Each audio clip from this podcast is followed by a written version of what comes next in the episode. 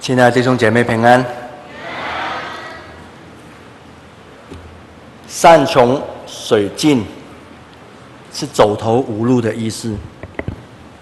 如果在当时候的农业的社会来讲，假如我在种巴拉树的巴拉树没有结果子，田地种不出高丽菜，我养的羊圈中间羊死光光，我养的牛全部都狂牛病。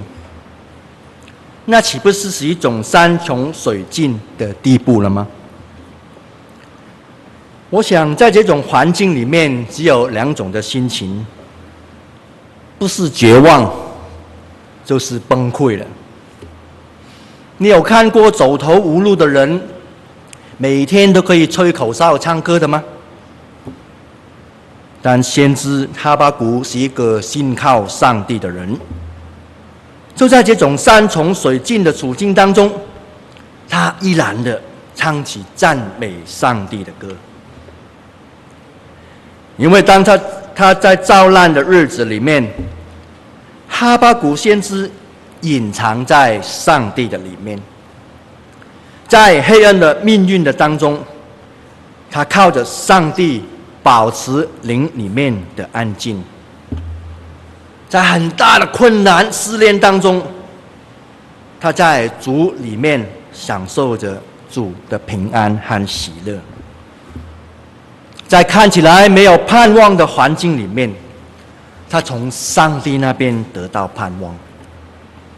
这个不就是伟大信心的表现吗？哈巴谷说：“虽然这样大的困难呢、啊。”虽然我三餐都成了问题了，我养的狗狗也死了，我开的店店都倒了，我户头剩下两块钱，所以我就崩溃了。不是，哈巴谷一点都不沮丧。他说：“我要因我的上帝而喜乐。”这一段的圣经是。圣经中最美妙的一首诗歌之一，但这一张专辑啊，不是在哈巴古书一开始的时候就发表了，是到哈巴古书讲到最后最最后的几节才出现的。那么，哈巴古一开始的时候遇见的问题是什么？看起来一开始的时候。哈巴谷并不是在唱敬拜赞美。一开始，哈巴谷书所记载的是哈巴谷对上帝对话，他在质问，他在申冤，因为他看见那个时代充满着罪恶、强暴和不公平的事情。上帝啊，如果你是公义的，你为什么不修理那些坏人呢？上帝啊，既然你是公义的，你为什么没有保护那些做对事的好人呢？耶和华，我呼呼求你的时候，你不回答我，要到什么时候啊？我在苦苦的求你，你还不拯救我吗？你为什么让我看到那么多的不公义的事情呢？你为什么看见那么离谱的事情发生，你没有去阻止啊？哈巴谷所看见的是罪恶的势力继续不断的在社会当中扩张，但坏的人的生活越来越好。他没有看见坏人得到报应。所以哈巴谷就带着质问的口气去问上帝：“为什么安内啊？为什么这样？”上帝的回答很奇妙。上帝说：“哈巴谷啊，你不要老是看着我啦，你去看看另外一边好吗？你就知道答案了。”上帝吩咐哈巴谷说：“你要转身去看一下其他的国家。”看一看，你就知道上帝有没有任凭那些坏人去做坏事，有没有任凭那些坏人任意的剥夺上帝百姓的生存的福利啊？其实这个问题是许许多人心中的问题。圣经记载说，无论约伯也好，大卫、所罗门、耶利米也曾经问过类似的问题。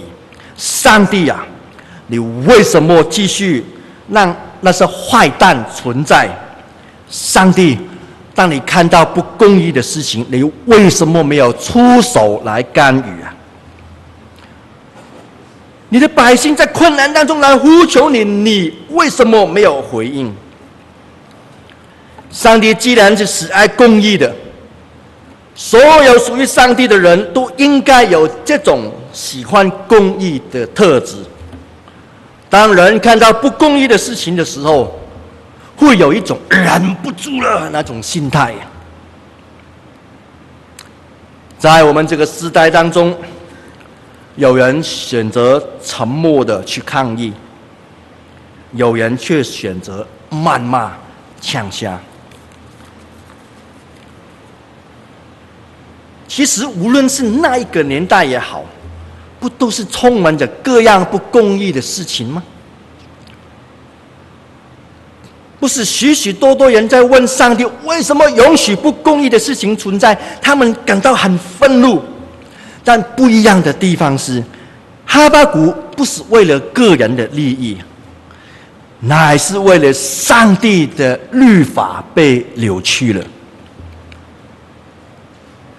新译本翻译说。法律再没有力量了，没有作用了。坏的人联合起来去欺负好的人，整个正义的观念都被扭曲了。哈巴谷看见没有人把上帝的话放在心里面，以及整个国家的信仰、道德风气都离开了上帝的标准了。所以哈巴谷说：“主啊，你什么时候才回电话？”我们已经被霸凌很久了，我们来求你，你还不赖我，还不送贴图给我，我得不到安慰啊！上帝啊，内心充满着焦急、愤怒，所以哈巴谷在问：为什么？但有一些状况，当人在常常埋怨上帝为什么有不公义的事情的时候，那些人本来做的事情就是充满着不公义的。人常常在埋怨上帝，说别人对他没有礼貌，但他们本身就很没有礼貌啊。人只不过在自己受亏损、自己感到威胁的时候才埋怨上帝，说：“上帝，你为什么没有帮我删除朋友啊？”当他们自己在用诡诈。用强暴、用不当的态度对对待别人的时候，根本都忘记了什么是上帝的公义。事实上，假如上帝真的马上按公义来审判的话，我猜许许多多的人也要搬到 B 十八去了，地下室的十八楼啊！你们没有笑。我只是象征的表达。你在为恶人心怀不平吗？你是为了真理被扭曲而愤怒，还是为了自己受亏损而愤怒啊？上帝回答哈巴谷说：“你要留心观察四周围的国家，你会吓一跳啊！我要做一件事情，你们听了也不相信的。”我要用更坏的、更残暴的、更凶恶的巴比伦人强大起来，他们要征服你们的土地。百姓说：“有没有搞错啊？有没有搞错啊？”上帝说：“没有搞错，你们不听我的话吗？你们厌烦我的教训了吗？”我要兴起你们看不起的、更凶恶的、更残暴的巴比伦人来修理你们，上帝使用巴比伦人来教训他的百姓犹太人。上帝绝对不是不理会那些不公义的事情，上帝绝对不是不理会让真理而任凭在颠倒啊！但上帝对某一个人、某一个种族、某一个国家、某一个时代的人要施行他的审判和惩罚，是按照上帝自己的时间，不是人的愤怒和焦急可以改变的。过去的历史正证明了一件事情：上帝确实利用坏的人来教训另外一种坏人。古代的埃及、亚述、巴比伦、波斯、希腊、罗马帝国，都陆陆续续的受到上帝的惩罚，但他们同时又被上帝使用来对付其他的恶人呢。亲爱的弟兄姐妹。请不要忘记，上帝的百姓曾经在埃及四百年受苦、受迫害，但上帝的百姓有消灭了吗？被消灭的是法老和他的军兵。以色列人被掳到巴比伦七十年了，耶路撒冷的圣殿荒凉了七十年了，但现在呢？巴比伦到那里去了？小小的以色列国还是好好的，在罗马帝国残暴的政策底下，教会经过许许多多的逼迫，但那些逼迫教会的暴君一个一个的灭亡了，重启教会就不见了吗？教会依然存在，站在地上为主发光到今天呢？这样代表着上帝永远的胜利。先知哈巴谷所问的问题，也不就是我们每个存在的人心中所要问的问题吗？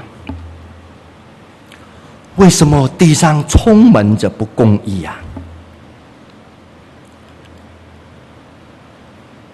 为什么上帝没有拦阻那些不公义的事情发生呢？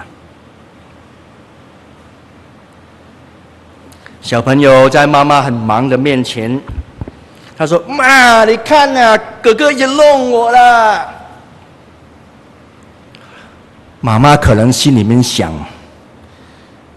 弄一弄也不会死啦。”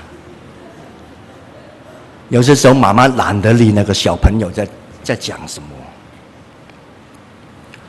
为什么正直的人受尽委屈，上帝却不为他伸冤呢？为什么许多人相信谎言，真理却丢在一边，没有人相信呢？为什么台湾的人民要活在一个完全没有安全感的政权底下？为什么人民常常被出卖的感觉？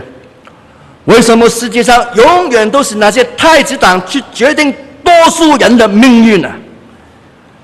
为什么社会上总是有人为了少数人的好处，却牺牲了大部分的人？这样公平吗？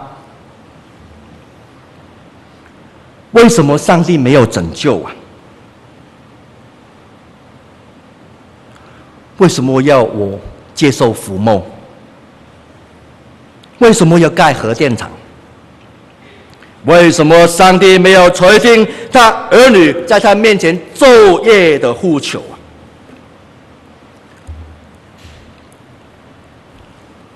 到底谁才是暴民呢？二零一四年四月二十九号，有的一则新闻，他这样讲的：他在网络示范一个防水的化妆，有大家有看吗？防水的化妆是为了一个女生去到静坐了，都可可以很正啊，所以她擦一个防水的化妆。这个部落格去点阅的人数，网络上两千多万的人去点阅。这个部落客选择了十种防水的化妆的方法，而且亲自的去示范这个防水化妆。四月二十八号的凌晨，水车再次出动了，让吕报名防水装，在引起许许多多的讨论。这个布洛克自我讽刺的讽讽刺的说：“因为我啊，常常最近都去当报名呢，所以我特别写了一篇海滩玩水，振作抗议，被喷水车喷都不怕的防水装啊。万一有一天 喷水车来到碰到了，报纸刚好拍到了，我的脸还是很正的。我看了以后。”我当场傻眼呢！为什么这样？为什么反而会变成卖化妆品的广告啊？另外前几天有反核的民众以人肉的身份挡住那个立委的车子，被一路拖着点二公里。当时的当事人的口口口声声说那个人就是报名的，还强调要告到底。我又问的是问题是，谁才是报名呢？我们在反抗什么？我们奋奋不顾身的去支持的是什么？或真或假？本来为了公益的缘故去抗议的，不管你是选择静态的在凑人数也好，你是选择动态的去人肉挡车也好，枪下也好，都好，到底你要支持和反对的事情是什么？你只是反对他支持的，还是支持他反对的？到底这个过程中间，你能够保持清醒吗？我们能够定期的有自我检讨的能力吗？随时检查我们到底有没有失去焦点吗？到底社会运动最后变成化妆品的正妹，还是人肉挡车的特技表演呢？还是许许多多人背后隐藏着正义感里面的一点点的英雄主义，到底社会运动为了什么？长老教会的创始人叫约翰加尔文这样说：“他说，虽然我们知道顺服政府是真理，但是要注意的事情，如果政府叫我们离开上帝的顺服，是不应该的，因为所有的统治者的计划。”必须要顺服上帝的旨意，统治者的权柄必须要顺服上帝的主权。我们如果顺服人的时候得罪了上帝，这是非常荒谬的事情，因为我们是为了上帝的缘故才顺服权柄的。所以，如果善用这个原则，人可以有依据的去反对做得不好的政府。只有掌权的人忽视了上帝的旨意，人民就有权利拒绝顺服，也有责任拒绝顺服，因为他要对上帝负责。但真正支持这种精神的人，他永远效法的那个是上帝，而不是人。当一个人以为是按照这个主张去抗议、去反抗的时候，可是。另一方面，他又认为他自己的政党永远都是对的，那他可能已经误解了加文本身的意思了。加文的精神是对国家、对家庭的价值的守护，但绝不可能盲目的去支持任何一项的运动，或者是反对任何一项的运动，更不可能盲目的去顺服任何一。一个政治立场，因为世界上没有一个正确无误的选择。所以最近有人引用法国大革命、大大革命的经验来说了一句话，他说：“一只要相信政府能维持秩序，国家会越来越乱。”但我要问的问题是，上帝的百姓能够在混乱当中看到上帝的作为吗？难道上帝是公义的？我们就以为自己是代表公义的一方，一直放纵的制造社会上的混乱吗？教会在这在这个黑暗的时代当中所遇见的挑战是必然的。所有抵挡上帝的政权会随着时代而演变，用不同的方法来陷害他的上帝的百姓，有可能比历史当中任何的一段更难过。但虽然我们看见许许多多不公义的事情在地上发生的时候，难道上帝的应许就落空了吗？难道上帝就任凭公理颠倒了吗？为什么上帝没有施行拯救？为什么他没有听我的祷告？我们无法看见将来。但我们确信一件事情：所有忠心遵行真理的人，都在上帝永远的计划里面是有价值的。过去的历史当中，我们可以看到历代的教会遭受许许多多的逼迫，但那些为了寻道的人，他的血留下荣耀的见证。弟兄姐妹，请问你愿意为真理来做见证吗？有必要的时候，你愿意用现代的方法来殉道吗？这个邪恶的时代一定会过去，但上帝的教会要存到永远。所以，让我们和先知哈巴谷一同唱起信心的诗歌吧。上帝允许他的教会。经过千锤百炼的考验，才能够进到荣耀。这个正是他的美意。虽然无花果树不发旺了，葡萄树也不结果，橄榄树也不效力，田地也不出产，羊也死了，牛也死了。哈巴谷说。我要因耶和华欢心。最近有一个我以前认识的青年，在别的教会，他是长老会里面一个很爱主的青年，有很好的见证。前几天他在他的版面告白了他的立场。他说：“我不支持核四，但我。”对一些反核的民众脱虚的行为感到非常的不满。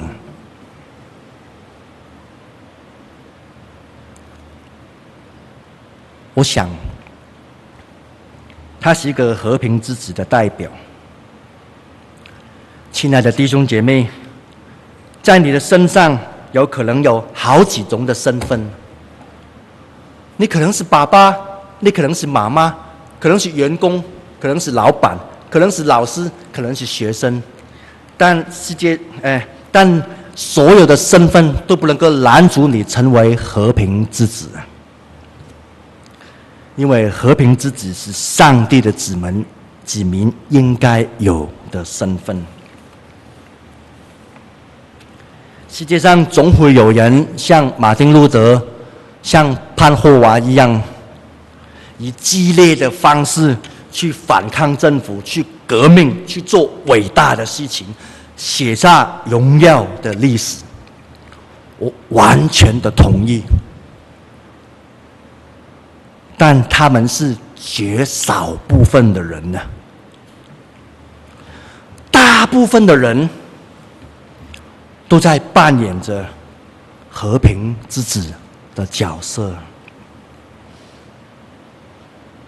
当你是上帝的子民的时候，你带给这个世界应该是和平，应该是爱，而不是仇恨。我们一同来唱一首诗歌。